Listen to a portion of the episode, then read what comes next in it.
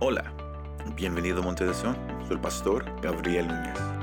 En esta ocasión, continuamos en la serie Cristianos Saludables con el tema Habitación, donde aprendemos que para conocer a Dios tenemos que habitar con Él y obedecer su palabra. Espero que este mensaje te anime y te fortalezca.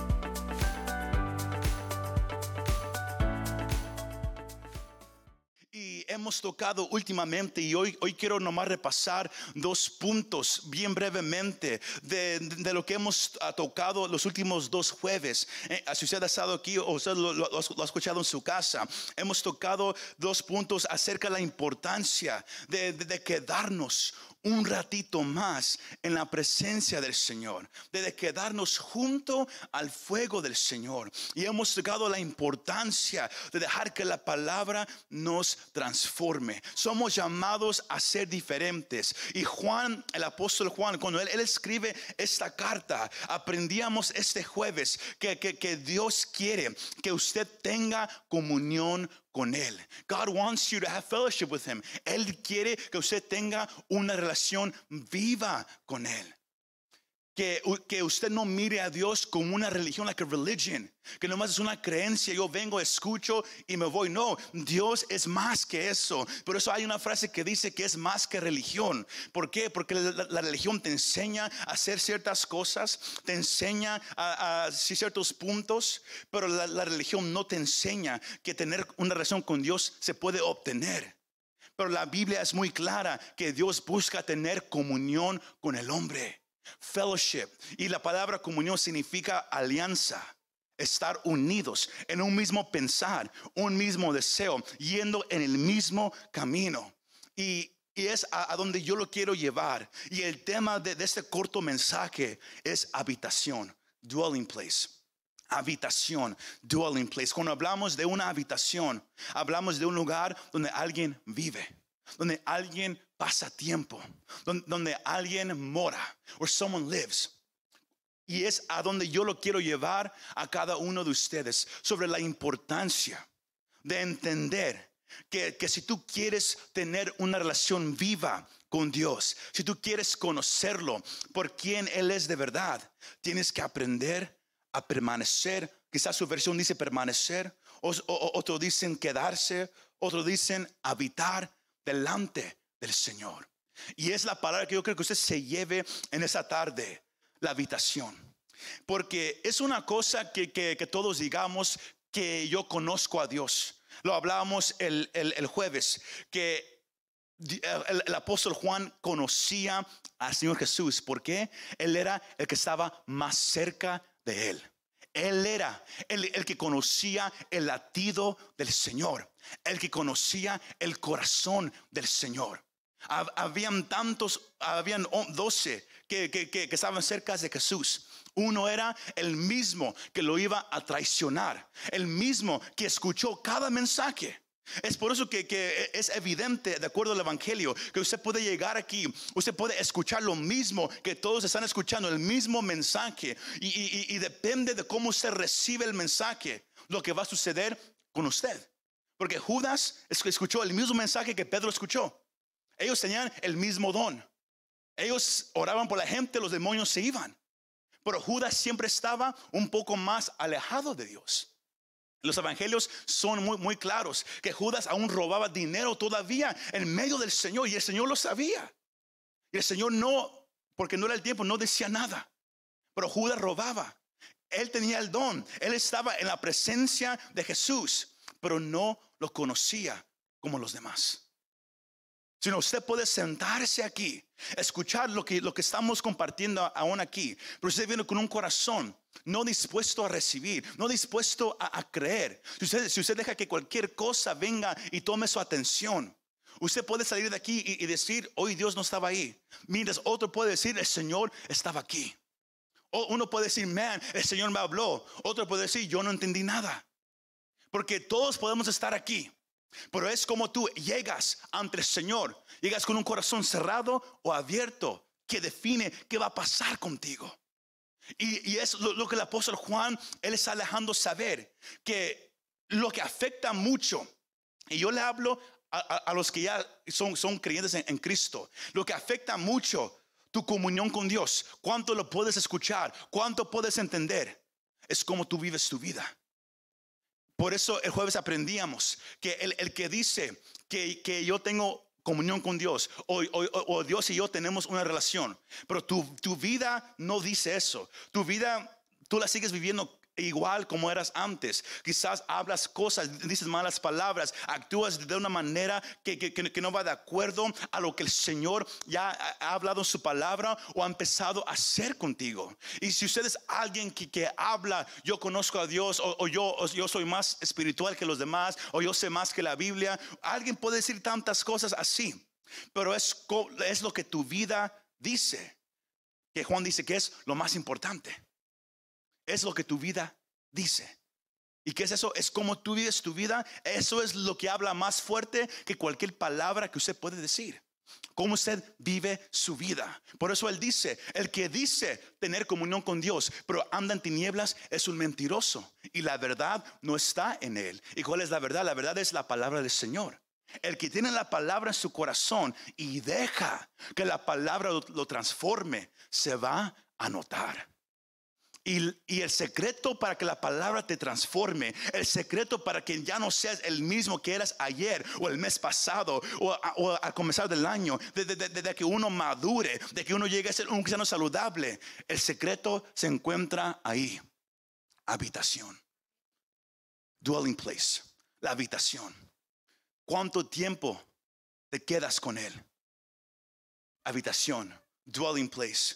Y, es a donde ah, yo, lo quiero llevar. Porque la meta de Dios, de acuerdo a Juan, y él lo dice varias veces, es que Dios no quiere que usted y yo pequemos. Él no quiere que andemos en pecado. Él quiere que andemos en la luz. ¿Por qué?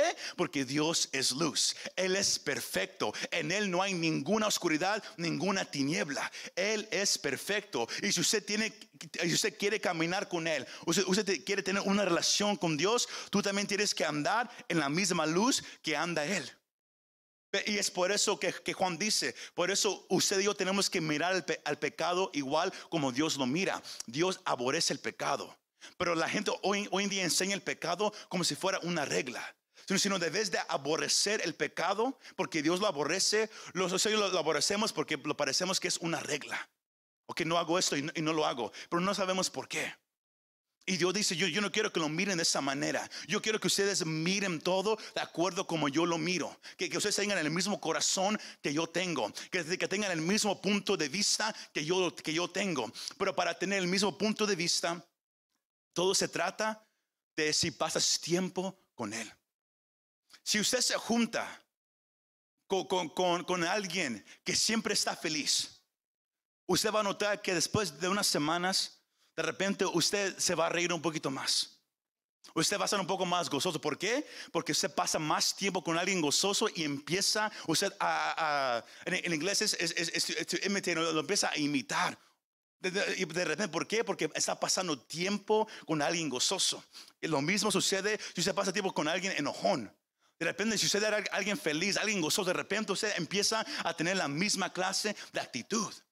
Por eso Pablo dice en Corintios que, la, mala compañía corrompe buenos hábitos.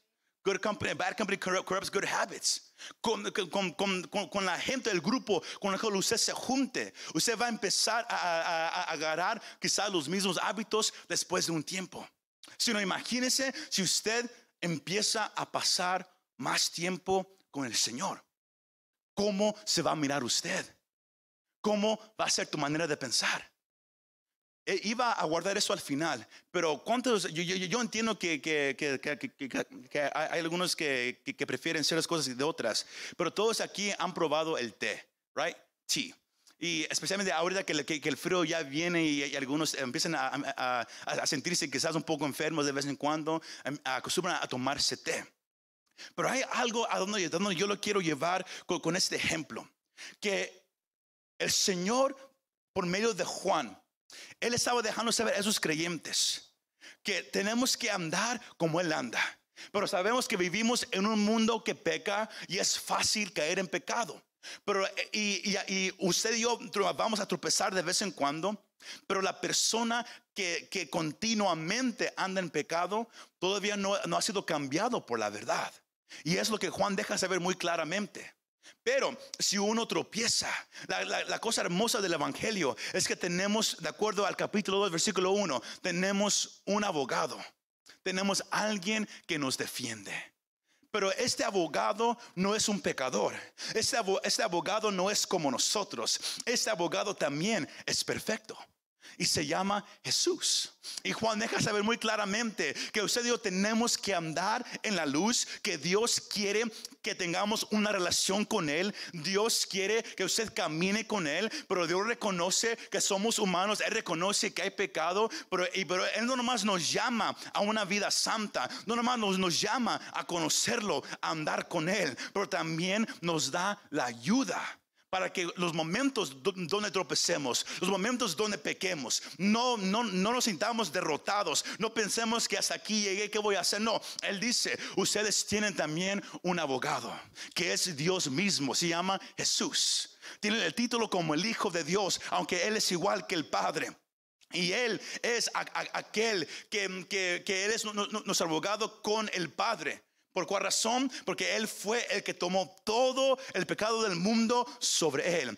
Juan dice, Él fue la propiciación. Eh, eso es, una palabra teológica, pero para hacerlo bien simple significa que Él fue el único que, que pudo satisfacer el enojo del Padre.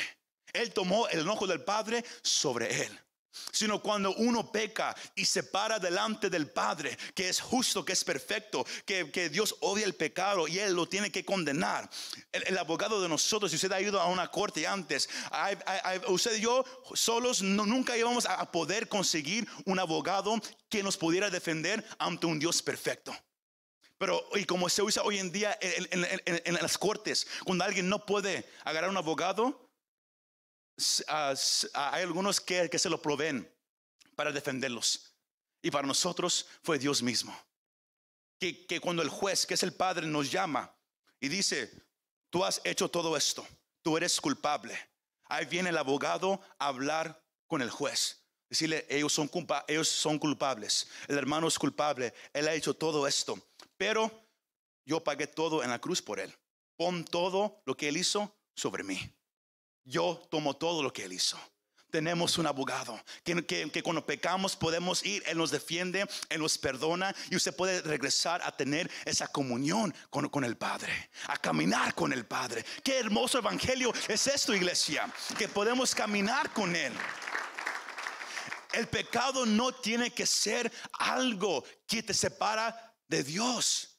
Para el pecador así es, pero para el cristiano no debe de ser así porque tenemos alguien que nos defiende. Y cuando usted empiece a, mirar todo como Dios lo mira, tu actitud, tu manera de mirar todo empieza a cambiar y empieza a imitar lo mismo que el Padre mira. Porque lo que Él quiere contigo, Él quiere tener una comunión, Él quiere tener una amistad, Él quiere tener una relación contigo. Y por eso Juan usa dos palabras, no nomás en sus tres cartas, pero también en su evangelio. Y, a Juan le gusta usar mucho la palabra verdad y la palabra permanecer. El que estaba más cerca de Jesús en la tierra, el que conocía el corazón del maestro, le gustaba usar dos palabras que era verdad y permanecer. Porque fue Juan el que escribió todo lo que el Señor dijo en Juan capítulo 14, capítulo 15, 16 y 17. Cuando el Señor les habla a los discípulos, el, último discurso que, él iba a tener con ellos acerca de cómo iba a venir el Espíritu Santo. Pero también en el capítulo 15, el Señor les, les habla a los discípulos y Juan fue el que lo escribió el secreto de dar fruto, el secreto de, estar seguro de que tú eres un discípulo de Jesús, es si tú permaneces en Jesús. If you abide in Him, si permaneces en la verdad.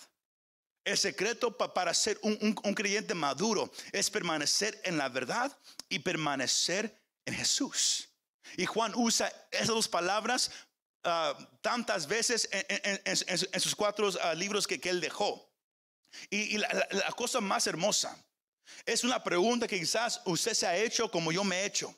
¿Cómo puede mi comunión con Dios hacerse más profunda? How can I have a deeper fellowship with God? ¿Cómo puedo yo llegar a tener una relación con Dios más profunda, deeper? Porque somos llamados a entrar a una relación profunda con Dios.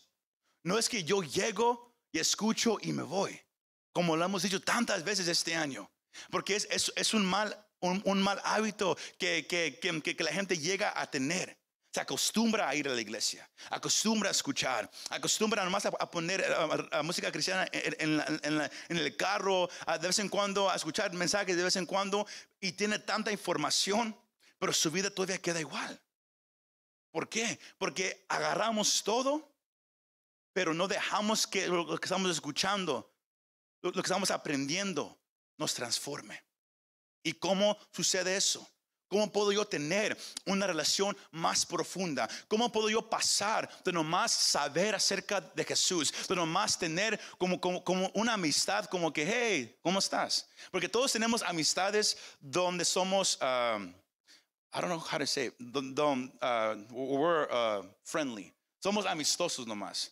Donde a una distancia, hey, ¿cómo estás? Pero hasta ahí llega esa, esa amistad.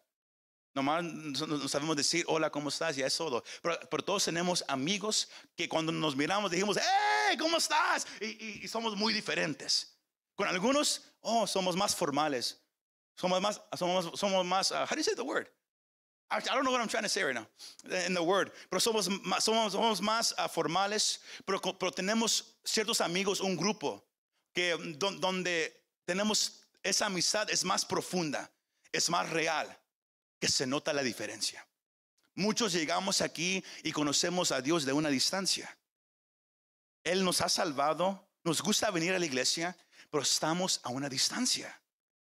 Llegamos y como que todavía le tenemos miedo. Como que no estamos seguros si nos podemos acercar o no. Como si no estamos seguros si Él está, si, si, si está feliz con nosotros o enojado con nosotros.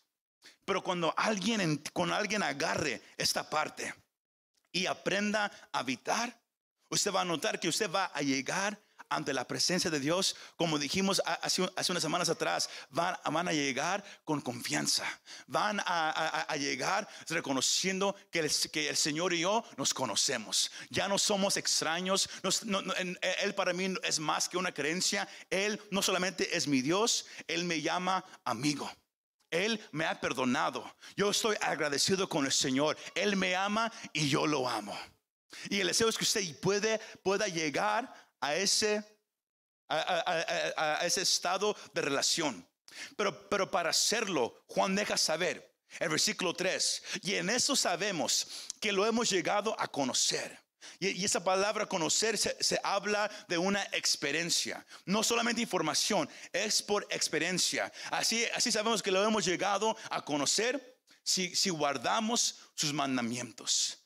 Juan nomás está repitiendo lo que el Señor dijo. Juan 14, 15. Si ustedes me aman, guardarán mis mandamientos. Juan 15, 10. Si guardan mis mandamientos, permanecerán en mi amor. Así como yo he guardado los mandamientos de mi Padre y, y permanezco en su amor.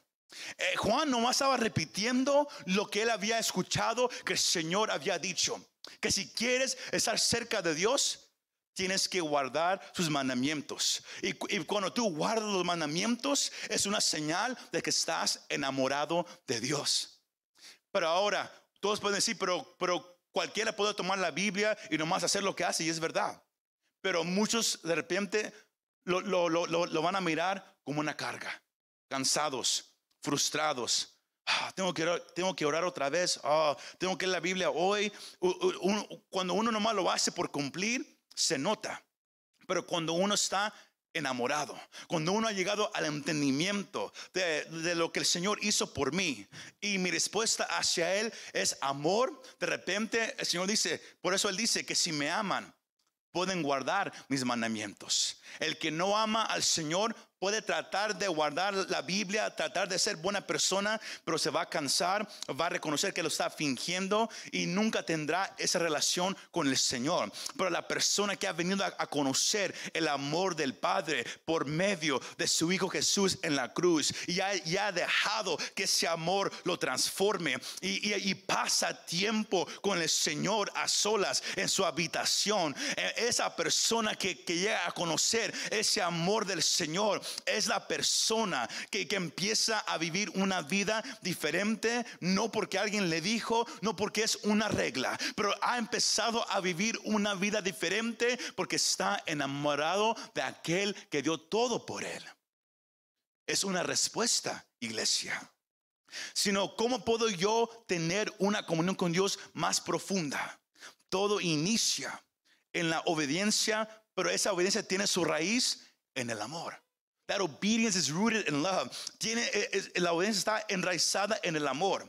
Y es ahí donde uno puede tener comunión con Dios y, el amor empieza a, florecer en el corazón de cada uno de nosotros. Y es aquí lo que Juan está diciendo en este pasaje. La importancia de habitar con el Señor. La importancia de que usted pase un tiempo con Él. Juan el capítulo 14, versículos 21 al 24 dice esto, el Señor hablando, el que tiene mis mandamientos y los guarda, ese es el que me ama. no es el que dice yo amo a Dios o yo voy a la iglesia, es el que tiene la palabra, conoce lo que la palabra dice, pero lo hace. Ese es el que me ama. Y el que me ama, ¿qué sucede? Será amado por mi Padre. Y yo lo amaré. ¿Y, qué pasa? Y me manifestaré a Él. Pero la relación profunda con Dios se encuentra aquí. No solo cuánta información tienes, pero si dejas que la información te cambie. Si cuando lees la Biblia dejas que lo que estás leyendo entre tu corazón y luego lo empiezas a practicar. Es ahí donde tu relación se hace más profunda con Dios y todo cambia. Y la promesa es que si tú te metes a mi presencia, no nomás vas a sentir el amor del Padre, pero también el amor del Hijo, pero también Él se va a empezar a manifestar en tu vida. Vas a mirar su gloria, su mano sobre tu vida. Todos quieren un mover de Dios en su vida, pero no quieren pasar tiempo con Él. La promesa es, el que tiene mis mandamientos y los guarda, ese es el que me ama. Es Jesús hablando. Y el que me ama será amado por mi Padre y yo lo amaré y me manifestaré a Él. Imagínense todo lo que el Señor está diciendo. Pero no para ahí. Ahora un discípulo hace una pregunta. Judas, no el Iscariote, le dijo, Señor, ¿y qué ha pasado que te vas a manifestar a nosotros y no al mundo? Jesús le respondió, si alguien me ama, guardará mi palabra y mi Padre lo amará y vendremos a él y haremos con él qué? Morada, una habitación. El que no me ama, no guarda mis palabras. Y la palabra que ustedes oyen no es mía, sino del Padre que me envió. Dios mismo deja saber la fórmula para conocerlo. La fórmula para mirar su poder en tu vida. La fórmula para que tú tengas una relación más profunda con Él. Y es, métete a mi presencia. Lee lo que mi palabra dice. Pero deja que mi palabra te cambie. Deja que mi palabra te transforme. Aplica, practica lo que estás aprendiendo. Si la Biblia dice, eh, confiesa tus pecados, practique cuando usted se, se tropiece o caiga ante el Señor, practique confesar. Y usted va, a empezar a acercarse más y más al Señor. Si la palabra dice no mientas, empiece a practicar no, no mentir. Si me va siguiendo, empiece a aplicar la palabra a su vida. Y si sabe qué sucede, usted va a sentir más y más el amor de Dios, no nomás del Padre, pero del Hijo, y a, la misma vez Él se empieza a manifestar en tu vida. De repente usted va, un día va a estar leyendo la palabra, y porque, porque usted se está enamorando más y más del Señor, usted lee la, lee la Biblia, lee un capítulo, de repente usted va a sentir la presencia del Señor que, que llena ese cuarto, o llena ese garage, o llena ese parque, donde quiera que usted esté, pasando tiempo con el Señor. ¿Por qué? Porque cuando, Dios mira que alguien de verdad lo busca, que alguien quiere pasar tiempo con Él, Él llega. Él no es un Dios que se esconde, Él no es un Dios que, que juega juegos. Él, cuando alguien se acerca, Él se hace presente en medio de, de ese lugar. Y eso es lo que yo anhelo para mi vida, lo que, yo, lo que yo espero que usted anhele para su vida y lo que yo anhelo para ese grupo de creyentes en ese lugar. Y cuando usted llegue los martes, un jueves, un domingo, otro día, no importa, que cuando nos juntemos, porque hay tanta gente que llega a ese lugar con el deseo de buscar a Dios, el deseo de enamorarse más de Él, que el Señor se manifieste y se haga presente, porque cuando hay hambre, cuando alguien dice, Señor, yo quiero más de ti, el Señor dice, tú quieres más de mí, no te preocupes, aquí estoy para darte lo que, lo que tu alma necesita. Es lo que yo quiero que podamos ser nosotros una habitación, un lugar donde el Señor haga su morada. Un lugar donde Él diga, yo puedo habitar con Él porque me ama porque hace tiempo para estar conmigo. El cristiano maduro entiende la importancia de pasar tiempo con el Señor. El, el, cristiano que quiere ser saludable tiene que aprender la importancia de que no es cuánto tú sabes de la Biblia, pero cuánto tú aplicas, cuánto tú dejas que, que lo que sabes te cambie. Ese es el secreto, iglesia. Porque yo conozco tanta gente que, que, que conoce tantas cosas de la Biblia, pero su vida no es el reflejo de la información que tiene en su mente. Ahí está la diferencia entre el maduro y el inmaduro. El que deja que la palabra lo transforme. Que cuando Dios te corrige, cuando Él te dice, tú andas mal en esta área, debes de, de, decirle, no, yo estoy bien. Sí, Señor, yo estoy mal. Y deja que el Señor lo corrija. Ahí está la madurez. Si, si, si está conmigo todavía esta tarde. Dios quiere que seamos un lugar de habitación. La evidencia que alguien conoce a Dios se encuentra en que si tú guardas lo que la Biblia dice, si dejas que, lo que estás leyendo cambie tu corazón, este es, es el secreto, iglesia. Porque la diferencia entre alguien que conoce acerca de Dios y conoce a Dios personalmente es una gran diferencia. Se nota se nota y se siente, hermano y hermana. Yo creo que usted sea alguien que conozca a Dios personalmente. Ahora, la vida es el reflejo, como dije hace ratito, de aquellos con los que nos juntamos, sino con quién te estás juntando más. Contigo, tus deseos, o con Dios y su palabra. ¿Con quién te estás juntando más? Esa es la, primera clave. La evidencia de que alguien conoce a Dios y tiene comunión con Él es si guarda lo que Dios ha dicho. Si tú lo guardas. Si tú reconoces, leo la Biblia, pero yo, yo sé que yo no la estoy aplicando. Ya no salgas con esa misma actitud. Empieza a practicar. Dile, Señor, ayúdame a ponerlo en práctica. Yo no quiero más información. Yo quiero transformación. Yo quiero ser cambiado por tu palabra. No es tanto la información, yo quiero ser cambiado, Señor, por tu palabra. Y lo más que usted y yo pasemos tiempo con el Señor, lo más que cambia nuestra relación con el pecado. Que es lo, que Juan dice en, en el versículo 5. Pero el que guarda su palabra, en él verdaderamente se ha perfeccionado el amor de Dios. En eso sabemos que estamos en él. Cuando tú pasas tiempo con su palabra, es su palabra que te madura. That's how you get mature. Es la palabra de Dios que te madura. Su palabra nos transforma y nos ayuda a odiar el pecado. La madurez se encuentra en nuestra obediencia. Lo más que tú practicas, lo que estás aprendiendo y entendiendo, lo más que estás madurando. Por eso Dios puede madurar a alguien que, que, apenas va empezando más rápido que alguien que lo ha conocido por 40 años es en cuanto tú aplicas lo que estás aprendiendo. Cuando tú obedeces lo que la palabra dice. Ahí está la madurez del creyente. Así de simple. Es por eso que, le hemos dicho que cuando usted lea la Biblia, léalo despacito. Pregúntese, no nomás qué está pasando en el texto, pero cómo puedo yo aplicarlo a mi vida ahorita. Y luego empiece a hacerlo. Se va a sentir raro al, comienzo, pero cuando lo, lo empieza a hacer, usted va a notar cómo usted está empezando a cambiar.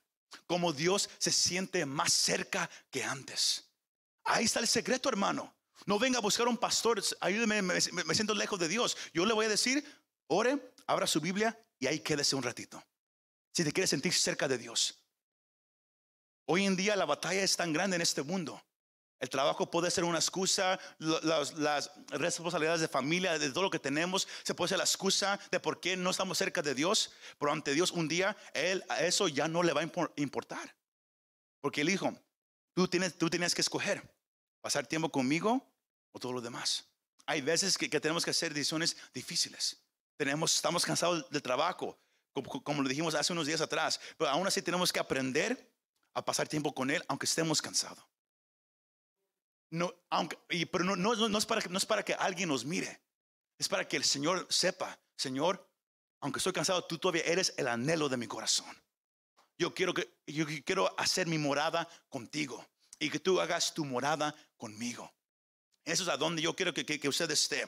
El amor maduro, esa es la clave número dos. A Dios se manifiesta en la obediencia. Y la presencia de esa obediencia y amor nos da la seguridad de que estamos con el Señor. Si a veces te, como si andas bien con Dios o no andas bien, todo está aquí. En que si estás no leyendo la palabra, pues lo estás obedeciendo. Según, según de Juan, el capítulo 1, versículo 6 dice, y este es el amor que andemos conforme a sus mandamientos. Este es el mandamiento, tal como lo han oído desde el principio, para que ustedes anden en él. Que, que andemos conforme a su palabra. Juan lo dice en cada una de sus cartas en el Evangelio, Él lo dice lo mismo. Si quieres estar cerca de Dios, quieres crecer con una razón profunda, el secreto es, pasa tiempo con Él. No nomás lees la Biblia, pero deja que el Señor te hable, pero practícalo. Practícalo. Así de simple, practícalo. Ahí está la, la profundidad de todo. Y por eso Él cierra el versículo 6 diciendo, el que dice que permanece en Él debe andar como Él anduvo. El que dice que yo paso tiempo con Él. El que dice que yo oro todos los días. El que dice que yo leo la Biblia todos los días. El que dice que permanece en Él. ¿Debe qué? Andar. No es que hablar, no. Que tu vida refleje lo que tú estás diciendo.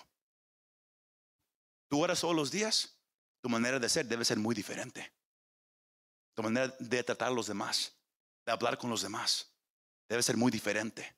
Si tú dices estar en la Biblia todos los días, la manera como tú tratas a los demás, como tú eres con los demás, como, como tú eres en donde quiera que vas, tiene que reflejar lo que estás diciendo. Entonces, agarramos esa parte. Porque muchos tienen mucha información, pero la manera que son, oh, es muy diferente. No reflejan nada el amor de Dios.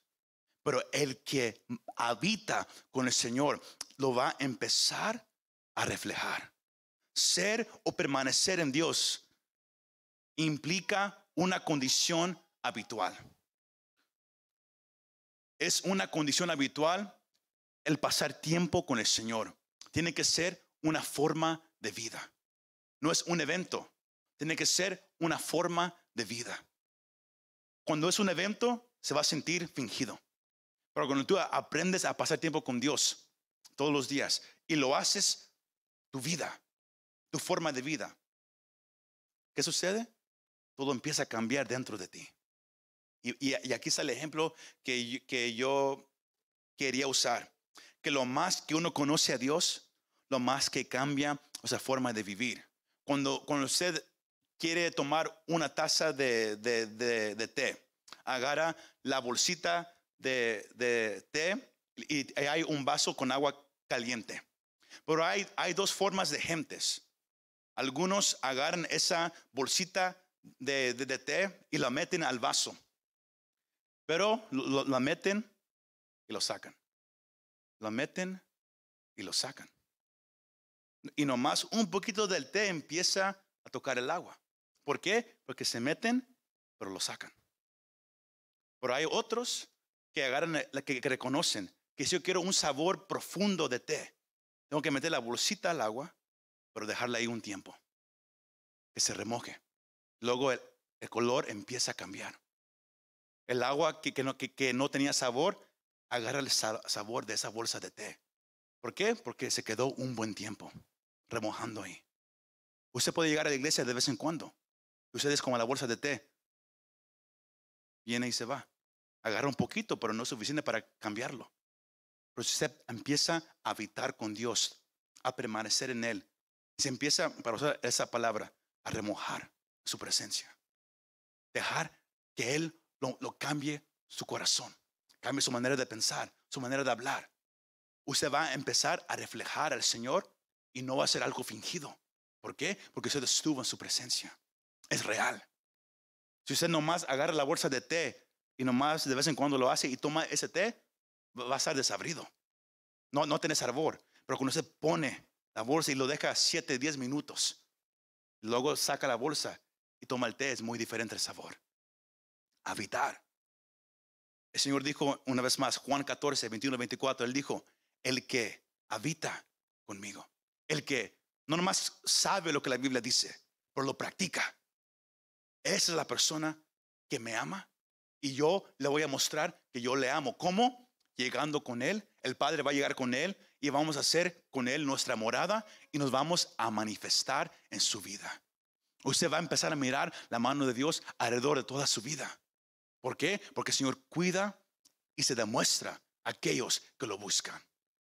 Segunda de Crónicas me deja saber que los ojos del Señor andan por el mundo buscando si alguien lo quiere conocer. Era el secreto de los hombres y mujeres de la Biblia, hombres y mujeres a través de los tiempos. Elías, el profeta, cuando él se paró ante el rey, él dijo varias veces, yo soy aquel que está delante de la presencia de Dios. Josué, cuando era un joven, él, se quedaba un tiempo donde en la presencia de Dios. Moisés se iba a la casa, pero Josué se quedaba un ratito más. Y por eso Dios lo escogió a él para dirigir al pueblo cuando Moisés murió. Dios siempre obrará, escogerá y estará en la vida de aquellos que lo buscan. Pero si tú lo buscas, se va a notar. Si tu vida no es diferente, por lo que estás leyendo, no lo estás buscando. Estás agarrando información, estás cumpliendo.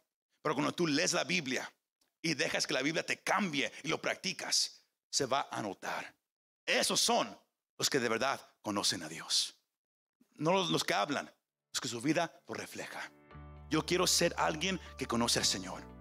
Espero que usted también quiera ser alguien que conozca al Señor y haga de Él su habitación. Muchas gracias por escuchar este mensaje. Si te gustó este mensaje, compártelo con tus amigos y familiares. Para saber más de nuestro ministerio, visítanos montedesion.com o también puedes bajar nuestra app para el teléfono. Que Dios te bendiga y nos vemos la próxima vez.